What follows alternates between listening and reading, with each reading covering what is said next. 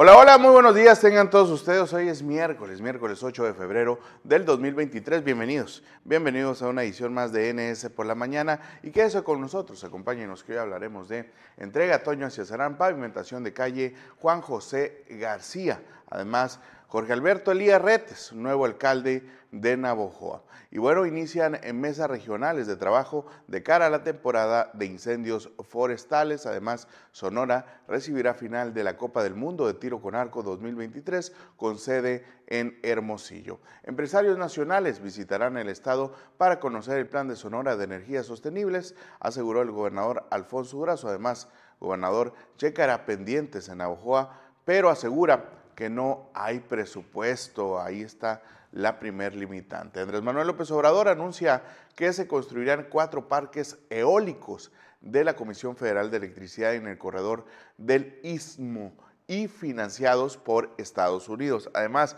Calderón niega las acusaciones de Edgar Beita en el juicio de García Luna allá en Estados Unidos. Además, el mismo mandatario federal recibirá al presidente cubano Miguel Díaz Canel en Campeche.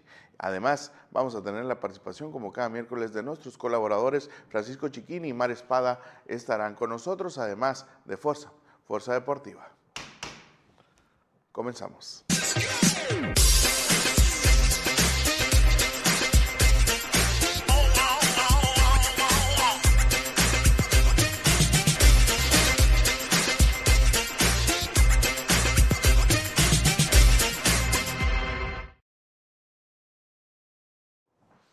Y bueno, como ya es costumbre, como cada mañana le mandamos un fuerte abrazo, una felicitación a todas las personas que están cumpliendo años o están celebrando algo especial el día de hoy, sobre todo a todos los familiares, amigos y por supuesto a todos los seguidores de la multiplataforma política número uno de la entidad Nuevo Sonora. Y bueno, como cada mañana, eh, pues le mando algunas felicitaciones a amigos de Facebook, que me recuerda aquí esta red social pues quien está cumpliendo años el día de hoy. Si usted quiere, eh, pues eh, celebrar a alguien, felicitarlo con mucho gusto, háganoslo llegar y obviamente le daremos lectura en este espacio. Y bueno, los cumpleaños del día de hoy es eh, Memo León, nuestro colaborador, está cumpliendo años, Rey David Márquez, hasta Navajoa, Sonora, le mandamos un fuerte abrazo por su cumpleaños. Y aquí nos dice que el doctor Felipe Gutiérrez Millán, también está cumpliendo años hasta Navojoa, controvertido regidor de Movimiento Ciudadano allá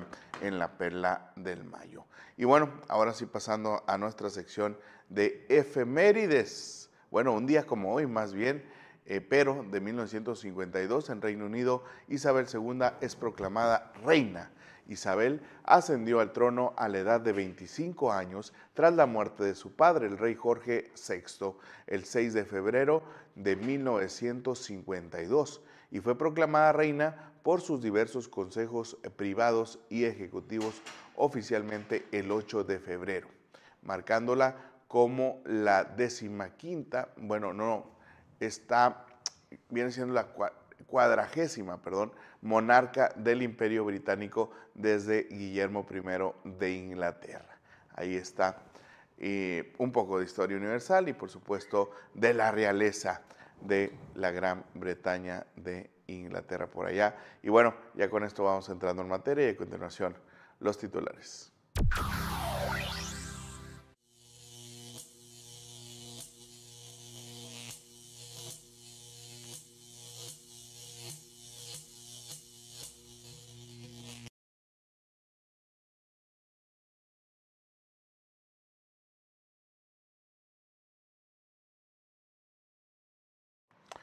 Estos son los titulares de los principales medios de circulación nacional y estatal. Y bueno, como cada mañana comenzamos con el diario Reforma, quien maneja el día de hoy como nota principal que implican a Calderón, pero de oídas. Ahí está lo dicho en el eh, juicio de García Luna. También pues un aumento en el peaje de estas eh, rutas, de estas carreteras de eh, pues iniciativa privada también que están aumentando eh, las tarifas en las autopistas. Y bueno, pasamos ahora a la jornada que maneja el día de hoy como nota principal.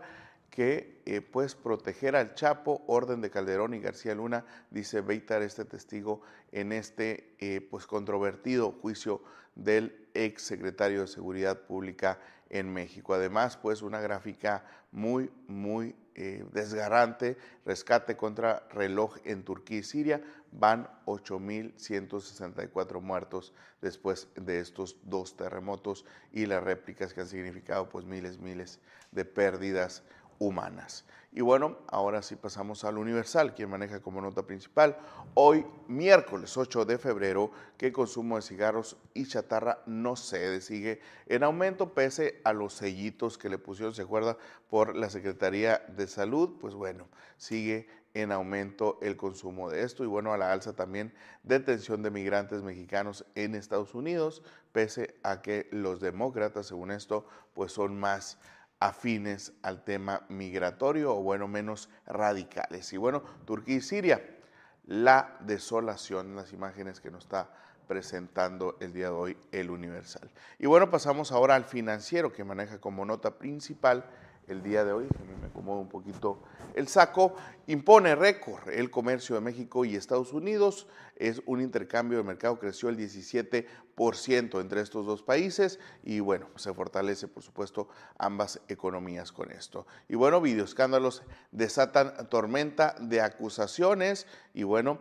¿cuál fue la respuesta de Laila Sansores sobre estos videos? Dicen que fueron gestiones para eh, gente vulnerable, estos eh, pacas de dinero que le dieron del gobierno eh, pues estatal y que eran durante el periodo de Alito Moreno. Mire la respuesta de Laila Sansores. Y bueno, pasamos del plano nacional a lo estatal, porque el diario Expreso maneja que el plan Sonora trae a empresarios, asegura pues el propio Alfonso Durazo Montaño, y bueno, también descartan escasez de huevo en Sonora. De eso vamos a estar hablando más adelante, de este plan Sonora de energías sustentables que sin duda está siendo un parteaguas para la atracción de inversionistas, tanto nacionales como extranjeros. Y bueno, pasamos ahora al imparcial que maneja el día de hoy como nota principal, que coinciden en beneficios que traerá nueva ley Unison. Ahí está, dice el propio eh, gobernador, que hay que democratizar a la Universidad de Sonora, otros ven como una intromisión de las autoridades estatales. Vamos a ver cómo se va socializando esta ley próxima, próxima a presentarse. Seguramente ya hay algunos eh, ensayos de lo que podría significar esta reforma a la Ley 4. Y bueno, pasamos ahora a invitarlos a que busquen todas las plataformas de Nuevo Sonora, ya disponible en la reciente edición del semanario, donde pues tenemos en portada a Alberto Vázquez Valencia, él es el director de Jóvenes Construyendo el Futuro en Sonora, quien dice que están haciendo un trabajo 100% territorial y por supuesto que ya está abierta la convocatoria para todos esos jóvenes que no estudian y no trabajan, que están entre los 18 y los 29 años de edad, para poder eh, pues vincularse con un centro de trabajo, obtener la capacitación necesaria para trabajar o bien para obtener algún eh, recurso para poner su propia empresa o bien recibir el apoyo muy noble de más de 6 mil pesos al mes. Y bueno, ya con esto también, bueno, los invitamos a la, también a la cobertura especial que tuvo en Sonora al, eh, pues esta cumbre que significó la reunión de más de 60 embajadores eh, pues eh, registrados en México, acompañados por el canciller Marcelo Brad y el embajador de Estados Unidos en México, Ken Salazar, para la exposición del el Plan de Sonora de Energías Sustentables, que fue presentado en Puerto Peñasco la pretérita semana. Se lo encargo mucho, además de columnas políticas y otras entrevistas también de índole político. Y bueno, ya con esto ahora sí entramos en materia y a continuación las noticias.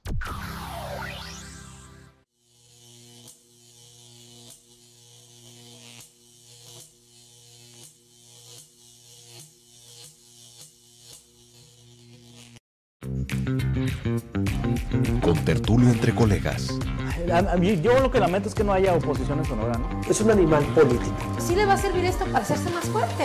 Son 869 millones de pesos. Es tenebroso, es afectivo, es, astuto. Todos los jueves a las 12 pm por las redes sociales de Nuevo Sonora. pero ahorita como que andan un poquito distraídos. Lo tengo por transparencia. Pues lo que tienen ahí es una nueva oportunidad. ¡Qué ignorante! Con tertulio entre colegas.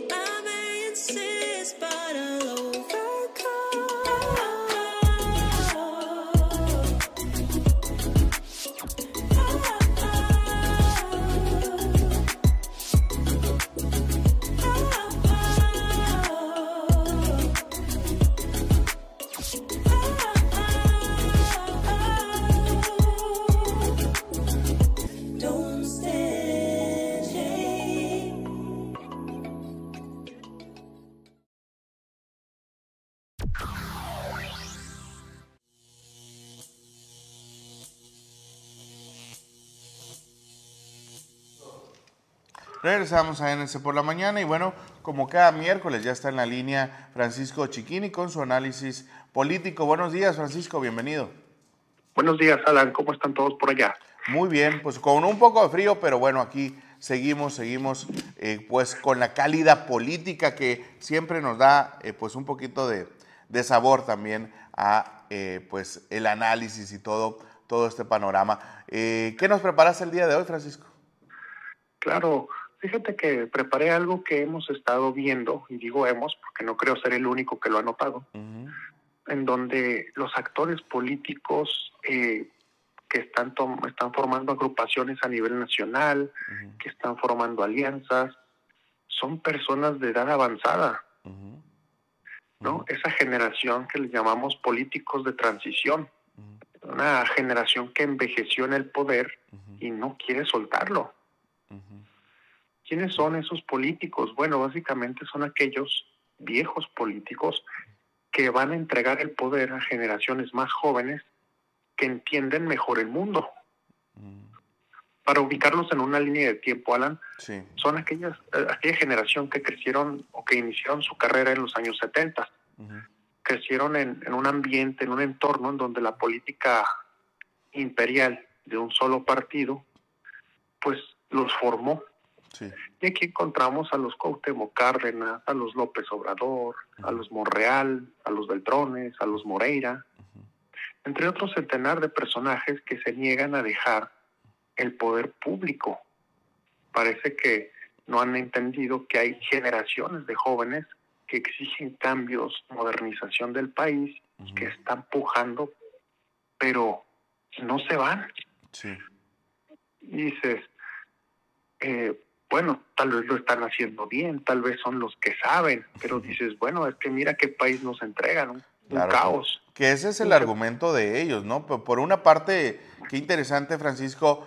Uno, que los movimientos de transformación, de cambio, eh, que tendrían que estar encabezados por jóvenes, están siendo eh, encabezados por adultos, ¿no? Que pareciera, sin caer en el discurso de Andrés Manuel, pero que quieren conservar todos los privilegios que habían tenido las últimas dos, tres décadas. Ahora, creo que también, evidentemente, tanto en los que están como los que quieren quitar a los que están, eh, es una lucha de poder, sí, eso, eso lo podemos concluir fácilmente. El asunto es que mm, se resisten al cambio, se resisten a esa eh, relevo generacional, porque son los mismos actores que estamos viendo desde los 90 ya con una, un papel protagónico en la política nacional. Estamos hablando de más de 30 años, pues. Así es, digo, cuando tienes 30 años haciendo la misma cosa, sería muy difícil que no la domines o que no la entiendas. Eso es lógico. Entonces, es como conducir. La primera vez que manejaste estabas nervioso, este, movías una palanca, a- a- dependiendo de tu carro hasta picabas botones, pero conforme te fuiste soltando, pues prácticamente se convierte en un hábito manejar, ya no sucede así, así que podríamos decir, dando la analogía del presidente López Obrador, que el 90% es hábito y el 10% conocimiento. Y me parece que aplica lo mismo en política, porque al final la política es un oficio, no es una carrera, una profesión que se te enseña en una universidad. Así es. Fíjate, nada más con tomando datos duros. Eh, la edad promedio en Sonora es de 30 años, según el censo de INEGI del 2020. Actualmente debería ser de 33 años, es decir, la mayoría de la población en Sonora tiene 33 años. ¿eh?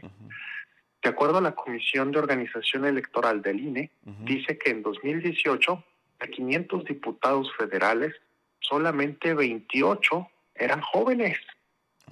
Y es, y es lo que comentas, efectivamente, no son jóvenes quienes encabezan los cambios que piden los jóvenes. Y no hay una representación real de, tampoco de los de los representantes populares, los que ocupan esos cargos de representación, pues. No hay una vinculación real con el eh, mayor eh, denominador en la población. Ahora, Chiquini, eh, también veo, aparte de la resistencia de conservarse en el poder, de perpetuarse en el poder, que muchas veces quieren jovenear, quieren desacreditar a un joven porque no tiene trayectoria, porque no tiene experiencia. Sin embargo, son cosas que te la da la edad, pero ¿qué prefieres? Yo decía hace poco en redes sociales, una trayectoria señalada de corrupción o una trayectoria corta, pero pues limpia hasta donde, donde va. Aquí yo creo que la ciudadanía no hace esa valoración en este momento todavía. Eh, no, fíjate que aquí hay un detalle bien, bien eh, preciso. Sí. Y este detalle es que no olvidemos que la partidocracia se ha venido debilitando a una fuerza impresionante después de 2018. Todavía sigue fuerte, pero va a continuar esta, esta decadencia porque la partidocracia precisamente es eso, el, el, partido domina, no el individuo, pero más o menos haciendo cálculos, en unos siete años los partidos políticos van a ser tan débiles o van a estar tan estigmatizados, tan señalados, que las personas van a poder ser candidatos independientes y ganar, no competir, ganar, porque si los partidos están de, nivel pequeño, están estigmatizados, pues mejoras tu propia plataforma y gana.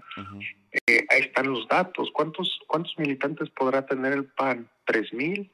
Este, el PRI tiene ocho mil, Morena debe tener unos doce mil, el PT unos cuatro mil, es decir, ya no estamos hablando de partidos que, que, manejaban cientos de miles. Así es. Cada vez, cada vez tienen menos. Te puedo decir que tiene más estudiantes el CECITES que, que, militantes un partido Sonora. Totalmente. El, partido que tú me digas, no le gana CECITES en, en afiliados, ¿no? Así es. Eh, la, la partidocracia cada vez va a la baja. Ahorita todavía no está la circunstancia para pues para vencer como individuo a un partido político. Sin embargo, en un par de años esto va a ser posible y entonces sí, se van a dar cuenta que la ciudadanía cada vez más toma en cuenta a la persona y no al partido. Es ahí esa coyuntura que podría ser una oportunidad para los jóvenes, Francisco, porque en la evaluación ciudadana, pues ven, aparte de la trayectoria, que digo, no, no es que no sea importante, sino que no es no debe ser eh, lo más determinante, van a ver el prestigio, la calidad moral, eh, pues simplemente aquel perfil que le genere mayor confianza y certidumbre de que le va a cumplir lo que le está prometiendo, cosa pues que no vemos en los políticos que actualmente ocupan por lo, por lo menos las direcciones de, partidos políticos aquí en Sonora.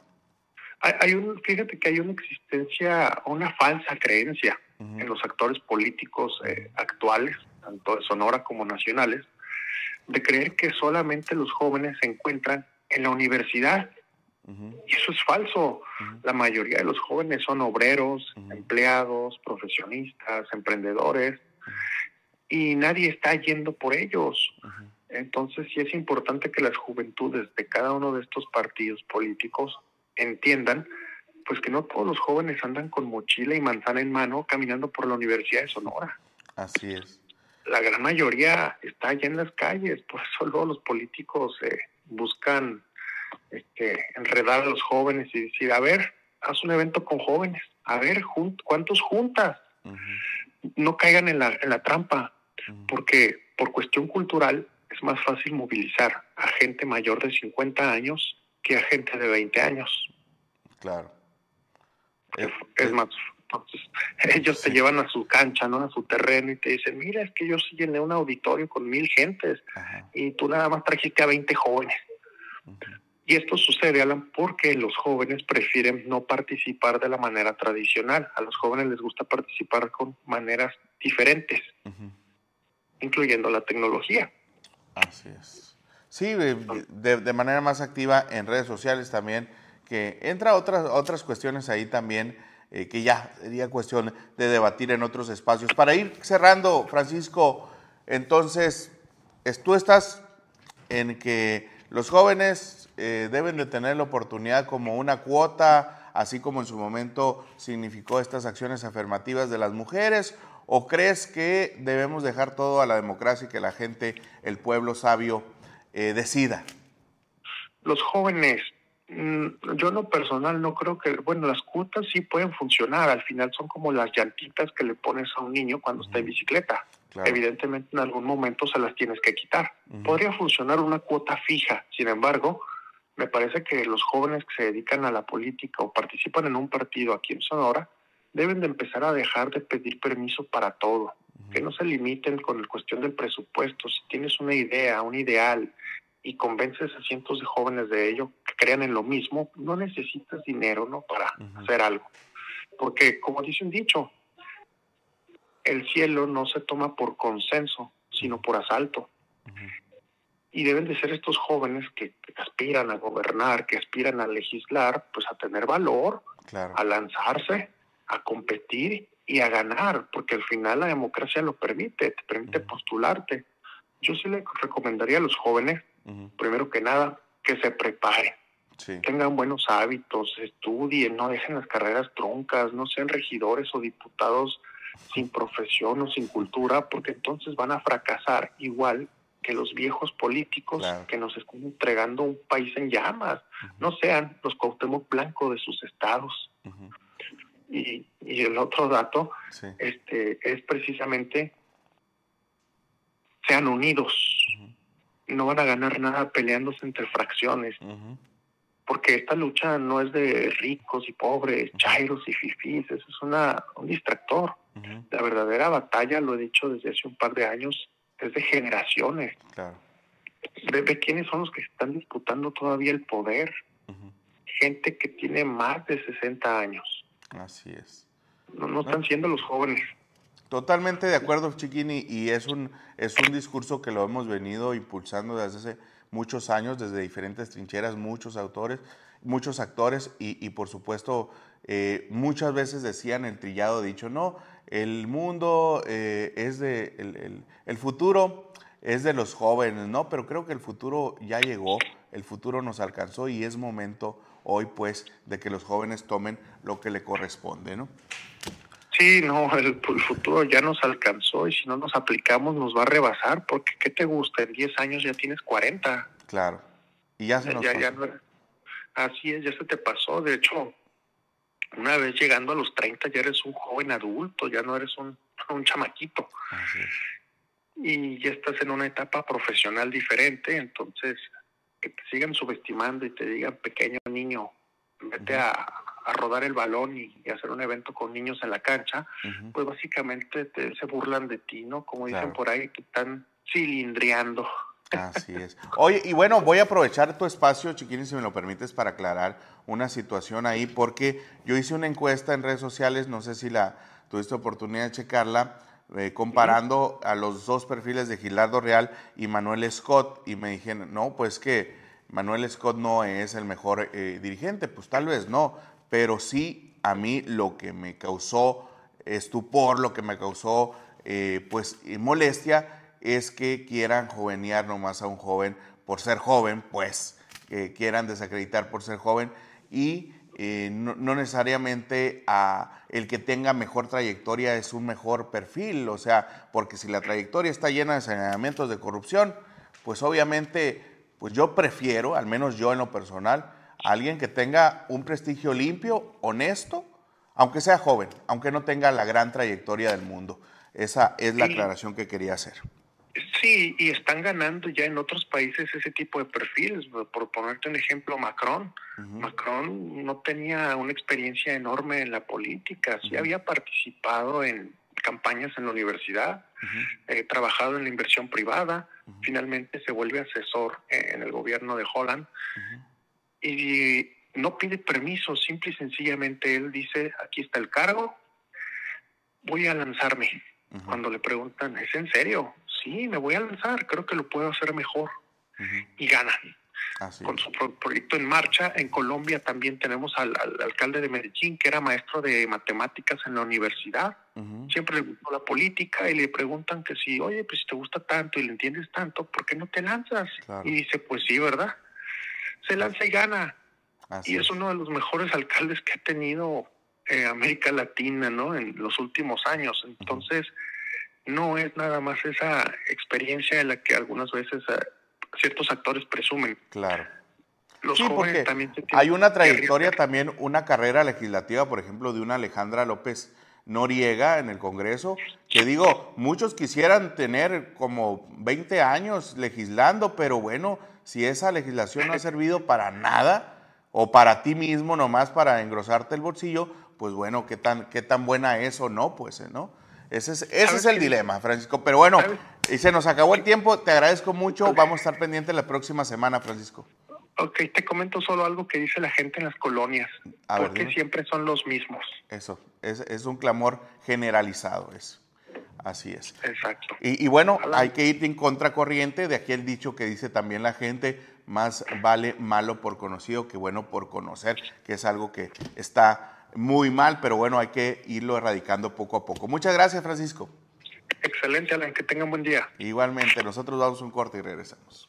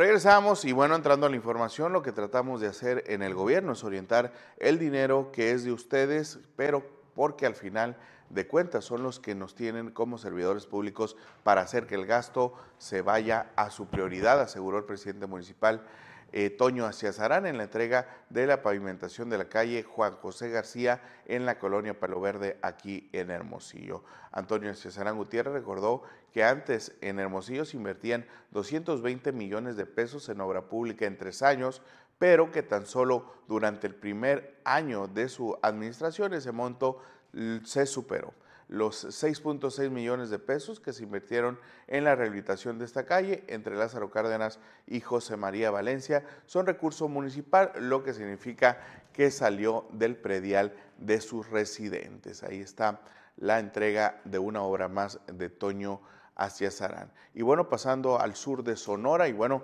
puntualmente pues al Congreso del Estado, de manera unánime, el Congreso del Estado aprobó el día de ayer martes en sesión ordinaria el dictamen de la Comisión de Gobernación y Puntos Constitucionales del mismo Poder Legislativo con el que se designa a Jorge Alberto Elías Retes como nuevo alcalde de Navojoa en sustitución de Mario Martínez Bojorges, quien falleció el pasado 20 de enero. La lectura de la propuesta corrió a cargo del diputado Próspero Valenzuela Müller, quien eh, pidió un minuto de silencio en memoria del difunto y explicó la ruta jurídica que se siguió para la designación con base en lo establecido en la Constitución Política y la Ley de Gobierno y Administración Municipal. Como puntos eh, transitorios del dictamen se eh, resolvió enviar a los diputados Fermín Trujillo Fuentes y Roselena Trujillo Llanes en representación del Poder Legislativo para la toma de protesta correspondiente. Cabe mencionar pues que está pendiente eh, que convoque el Cabildo Municipal a sesión extraordinaria para ahora sí seguir con el protocolo y lo que marca la ley para tomarle protesta formalmente a Jorge Elías Retes como nuevo alcalde de Navajoa. Se prevé que una vez publicado en el boletín oficial esta aprobación del dictamen de la comisión, se esté generando la invitación para ya sea eh, hoy por la tarde o mañana, eh, jueves también podría ser. No pasa ahora sí de esta semana, es un hecho, ya está aprobado por el Congreso del Estado, es cuestión de agilizar las cosas allá en el Cabildo Municipal de Navojoa. Y bueno, pasando a otra información de manera preventiva, ante el inicio de la próxima temporada de incendios forestales, la Coordinación Estatal de Protección Civil arrancó mesas regionales de trabajo en Nogales, en donde se defienden las acciones a tomar para enfrentar ese tipo de fenómenos en Sonora. El evento fue presidido por el alcalde de Nogales, Juan Jim No- Nogales, el coordinador estatal de protección civil, Juan González Alvarado, además de representantes de los cuerpos de emergencia de los tres niveles de gobierno, la Unión Ganadera Regional de Sonora y la Comisión Nacional Forestal, la CONAFOR, y de los municipios también de Santa Cruz, Imuris, Caborca, Magdalena, Santana, Altar, Sáric y Nogales. González Alvarado destacó la importancia de trabajar de manera coordinada ante la amenaza que representan los incendios forestales en Sonora. Ahí está el trabajo que realiza Juan Manuel González Alvarado dentro de la Coordinación Estatal de Protección Civil. Y bueno, siendo las 9.37 de la mañana, nosotros vamos a un corte comercial y regresamos con más información. Saludos, Feliciano Guirado, ya se reportó nuestro director y bueno, a todas las personas que están atentas a esta transmisión. Vamos a un corte, regresamos.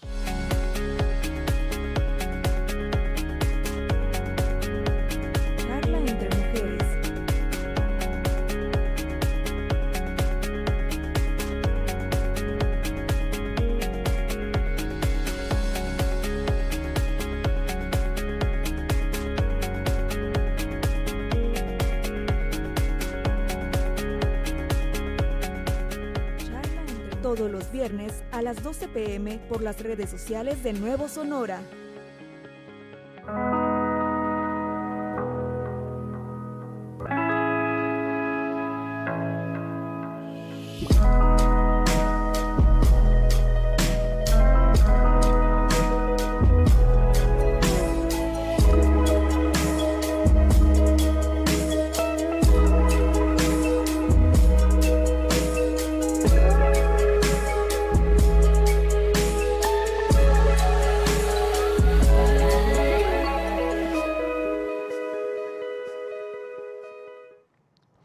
Regresamos, regresamos con más información. Y bueno, de nueva cuenta, Sonora será sede de un evento deportivo de corte internacional, ya que recibirá la final de la Copa del Mundo del tiro con arco eh, Hyundai, perdón, 2023, el patrocinador, a celebrarse en Hermosillo entre el 9 y el 10 de septiembre. Este eh, martes, pasado martes, en conferencia de prensa, el director general de la Comisión Estatal del Deporte, la Codezón, Erubiel Durazo Cárdenas, acompañado de la titular de la Comisión Nacional de Cultura Física y Deporte, la CONADE, Ana Gabriela Guevara, además de la medallista olímpica sonorense de tiro con arco, Alejandra Valencia, anunciaron oficialmente el certamen. El titular de la Codezón agradeció a Ana Gabriela Guevara por volver a tomar en cuenta a Sonora para recibir un evento de categoría internacional ya que el año pasado eh, nuestra entidad hizo los honores en un campeonato mundial de béisbol y eh, a la Copa Panamericana Senior Femenil de Voleibol. De igual forma, destacó la celebración de los nacionales y paranacionales 2022. Ahí está, sigue llegando los eventos deportivos a Sonora. Y bueno, pasando a otra información referente al gobernador Alfonso Durazo Montaño, dio a conocer que empresarios nacionales visitarán la entidad para conocer las vertientes que conforman el Plan Sonora de Energías Sostenibles, esto tras la histórica visita de 63 embajadores y embajadoras a Puerto Peñasco. En su rueda de prensa semanal, el gobernador Durazo Montaño añadió que el próximo 16 de febrero se celebra en Hermosillo la Cumbre Sonora, evento impulsado por un grupo de empresarios nacionales en cuya agenda se expondrá el Plan Sonora de Energías Sostenibles y su impacto en el desarrollo del Estado, así como otros temas de interés para las y los inversionistas. Ahí está la información del gobernador Alfonso Durazo. Sigue esta campaña permanente de atracción de inversión. Ya lo comentábamos la semana pasada, nunca antes había habido un precedente eh, similar a lo que sucedió en Puerto Peñasco, una promoción de inversión a más de 60 embajadores acreditados en México. Es un acto sin precedentes que seguramente pues eh, rendirá frutos en los próximos años con la llegada de empresas internacionales. Esperemos que pues estos eh, trabajos, estos esfuerzos por atraer inversión a Sonora, pues finalmente detonen la economía, el desarrollo de Sonora. Y bueno, pasamos a otra información porque Alfonso Durazo Montaño, gobernador del estado de Sonora, se comprometió a realizar una gira de trabajo en el municipio de Navojoa, una vez que se haya tomado protesta el nuevo presidente municipal. Esto para revisar la agenda de pendientes que dejó el finado Mayito Martínez. Sin embargo, enfatizó que hasta el momento el gobierno del estado no cuenta con presupuesto para hacerle frente a dichos pendientes, como la inversión de servicios públicos eh, de la eh, ciudad y puntualmente pues el agua potable. Durazo Montaño informó que dentro de los eh, pendientes que dejó con el exmunícipe Mario Martín Martínez Bojorges se encuentran los proyectos para atender el problema de drenaje colapsado, el desabasto de agua en los hogares, así como la rehabilitación de calles y vialidades de la Perla del Mayo. Hay que mencionar pues que había una eh, amistad, había un sentimiento mutuo en la relación de el propio Alfonso Durazo y Mayito Martínez. Esperemos que eh, con la ausencia del finado alcalde continúe esa preocupación y se ocupe, por supuesto, de eh, atender a los navajoenses que sin duda han confiado en su proyecto en estas últimas dos elecciones y hasta el momento pues no han tenido una respuesta favorable por infinidades de, de- de- de factores, vaya, no vamos a entrar en detalles, pero pues los navajoenses siguen teniendo fe, esperanza de que este proyecto traerá desarrollo y beneficio para la Perla del Mayo, sobre todo ese desarrollo, ese desarrollo que desde la infancia escuchamos en Navajoa, de que ahí viene, ahí viene el desarrollo, ahí viene el desarrollo, ahí viene la modernización, ahí viene eh, pues el impulso a la economía, ahí viene, ahí viene y nunca termina por llegar. Lo que llegan son alcaldes y presidentes municipales, autoridades, diputados federales, diputados locales que no han hecho un carajo por Navajo. Pero bueno, es cuanto, son las 9.43 de la mañana, nosotros vamos un corte y regresamos con más información.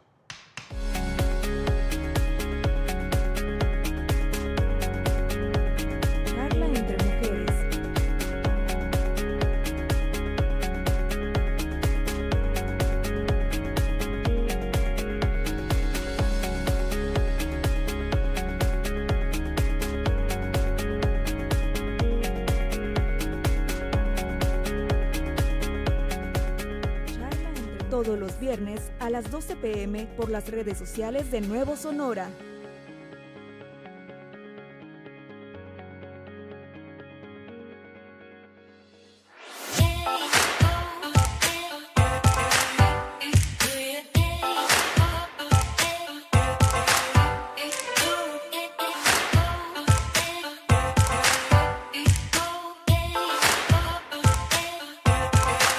Barra Joven, todos los miércoles a las 12 pm por las redes sociales de Nuevo Sonora.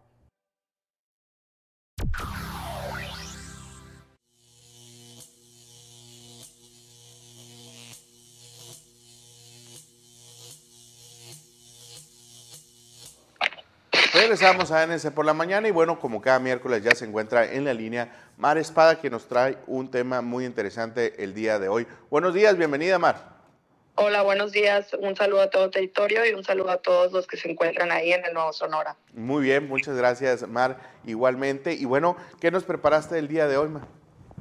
El día de hoy vamos a hablar de la NFL, ya que el fin de semana se va a llevar a cabo pues el Super Bowl y llegan dos equipos pues bastante importantes, pero lo más importante del equipo de Philadelphia Eagles, que es uno de los que va a llegar al Super Bowl y que va a estar en contra de los Kansas City, este, de los 49 no, de los Chiefs, pues Kansas City, es el coreback de Filadelfia. El coreback de Filadelfia es este, el primer coreback eh, mariscal de campo titular en la NFL con la primera mujer afroamericana que representa, que, que representa a un mariscal de campo que llega a una final. Aparte de todo eso, el equipo de él, el equipo, el, el- el- el equipo que, que lo maneja, que le lleva su carrera, que le lleva redes sociales, comunicación, este, marketing, todo, es un equipo que está conformado solamente por mujeres. Órale, órale. Es un, es, es un, sí, así es, es bastante este, impresionante y es bastante, eh, pues, alentador para muchas mujeres que trabajan en, en esos medios, este, que pueden llegar a representar a un, a un mariscal de campo que puede que, que llega a las, a las grandes instancias de, este, pues, de la NFL a nivel, a nivel Estados Unidos. Y, y aparte, este, pues es, es, este, le abre las puertas a, a- a empresas, negocios de mujeres que eh, normalmente no entrarían en, en los deportes, ya que es un, un ambiente que está dominado por, por hombres en el tema de representación, en el tema de management, en el tema de comunicaciones y de marketing. Este es muy, muy, muy, muy importante lo que vamos a ver el fin de semana y la emoción que se va a vivir. Mar, decías, el, el- el segundo dato es que todo, digamos, todo el, el- manejo que tiene él eh, está conformado por un equipo de mujeres. Pero el primer dato que decías, ¿cuál es? Perdón.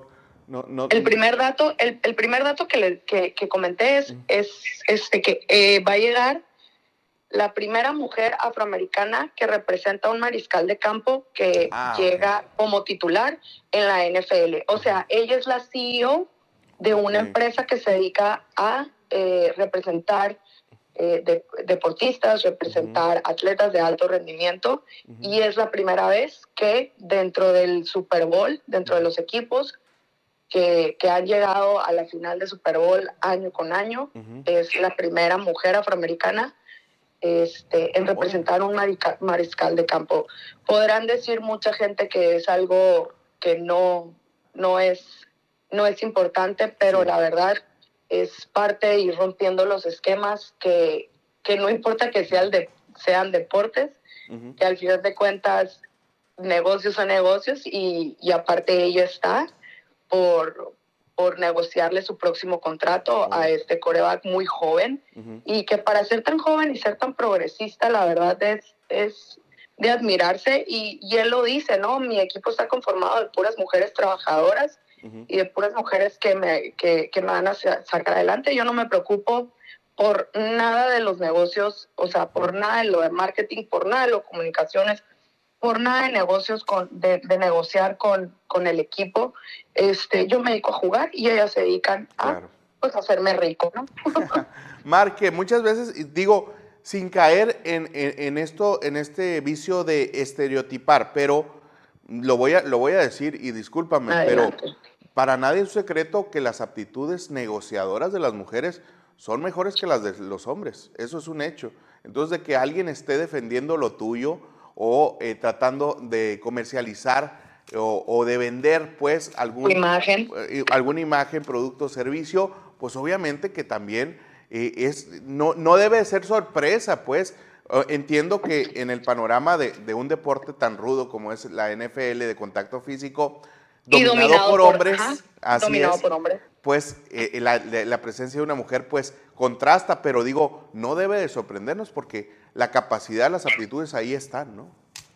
Así es, la, la capacidad, las aptitudes, este, pues son de cada persona, independientemente de, del género, pero Sí, sí, este, en este caso, pues es, va a pasar a la historia. o sea, es, es algo de lo que, que pasa la historia y, y hay muchas cosas, y luego hay muchos datos curiosos dentro de los Super Bowls que, que dices, o sea, te llama la atención que pues solamente un juego que dura aproximadamente unas de dos a tres horas, Sí. un poquito más a veces, en este caso con el, con, con el show del medio tiempo, este, pues pueda traer tantas cosas, pueda romper tantos techos de cristal. ¿Me explico?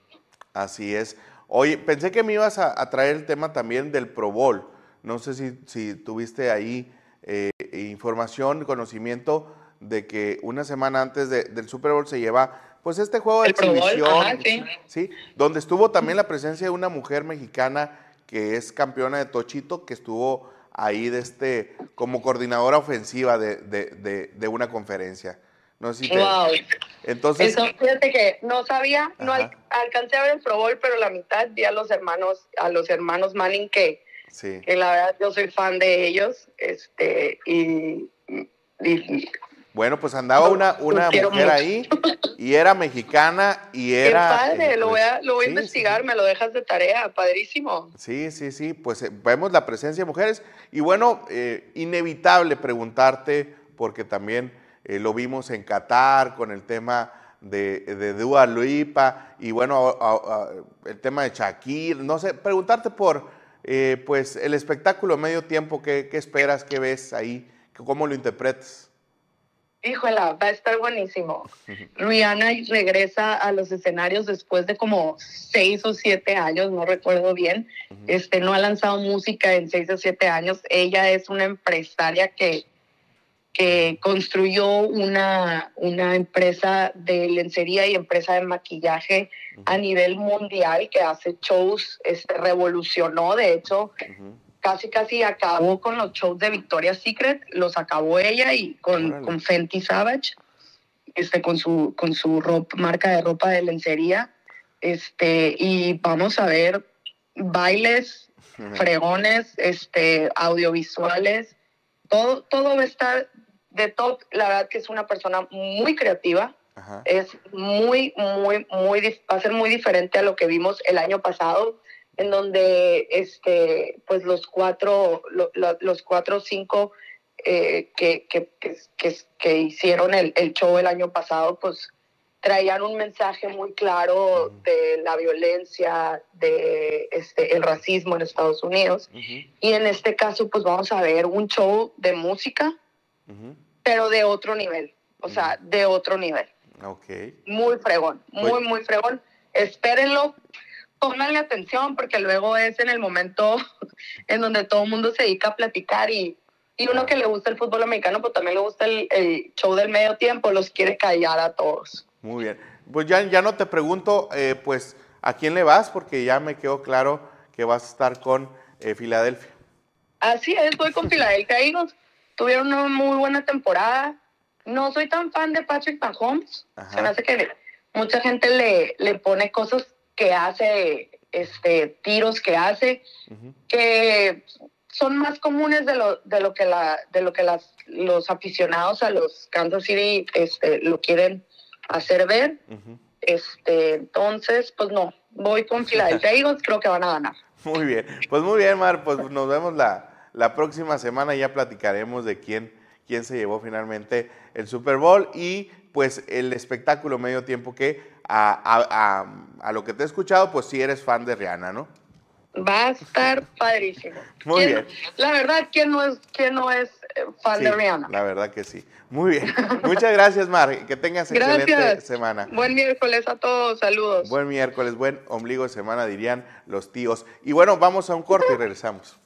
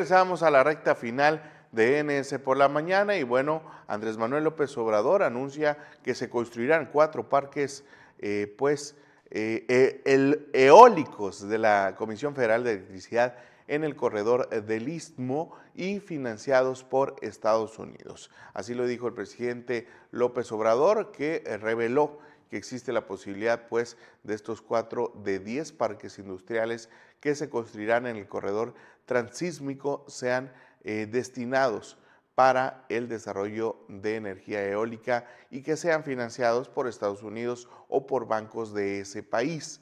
En conferencia de prensa, el jefe del Ejecutivo Federal informó que este es un compromiso que se tiene con el gobierno de Estados Unidos para contribuir al enfrentar el problema de cambio climático y por este motivo existe la posibilidad de que el próximo 21 de marzo John Kerry, enviado especial para el cambio climático de Estados Unidos, esté en Oaxaca para visitar estos parques. Es un, un, un importante proyecto este, eh, no solamente el corredor, sino el tren, el transporte transísmico que cruzará prácticamente eh, todo el país en una hora récord, lo que facilitará pues el traslado de mercancías y no tener que depender de el, eh, pues este, ¿cómo se llama?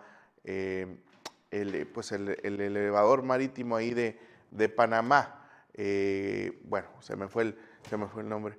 El canal de Panamá, así le llaman, pues a este paso entre el Atlántico y el Pacífico. Bueno, con este proyecto del presidente Andrés Manuel López Obrador, que todavía no se dimensiona el impacto que tendría a nivel internacional, pero creo que sería importantísimo para el eh, tema de eh, logística, de transporte en todo el mundo. Pero bueno, vamos a esperar estos cuatro, cuatro parques eólicos en este corredor transísmico en México. Y bueno, eh, el expresidente, el expresidente Felipe Calderón Hinojosa rechazó el día de ayer martes las declaraciones de Edgar eh, Beita, Beitia, ex fiscal general de Nayarit, alias El Diablo, quien lo señaló junto a Genaro Luna, eh, Genaro García Luna, de darle órdenes a proteger al cártel de Sinaloa que lideraba Joaquín El Chapo Guzmán.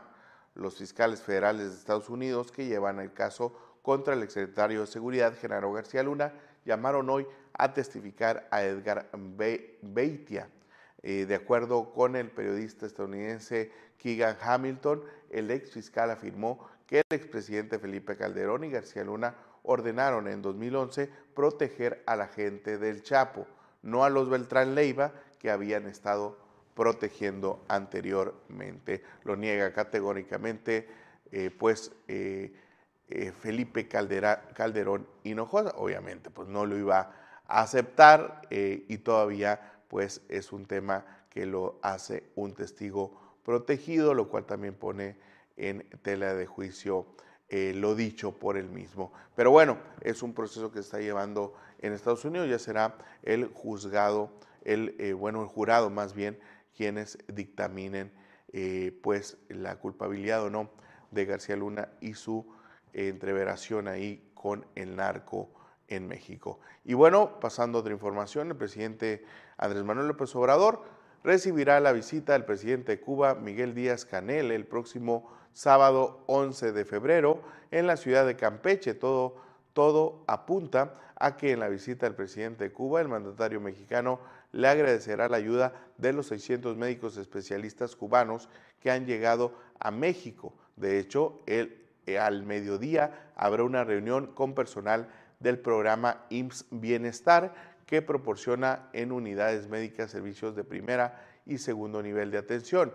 Esta será la cuarta ocasión en que el presidente Díaz Canel visite México. Ahí está la información de la agenda del gobierno federal. Y bueno, ya con esto llegamos al final de una edición más de NS por la mañana. Eh, son las 10 de la mañana de este miércoles 8 de febrero. Yo les deseo un excelente día y por supuesto lo que resta de la semana. Está al pendiente al punto de las 12 la barra joven del semanario Nuevo Sonora con entrevistas a los nuevos perfiles de la política y sociedad. Mi nombre es Alan Castro y en nombre del staff del Nuevo Sonora le doy la más cordial de los agradecimientos y nos vemos hasta la próxima.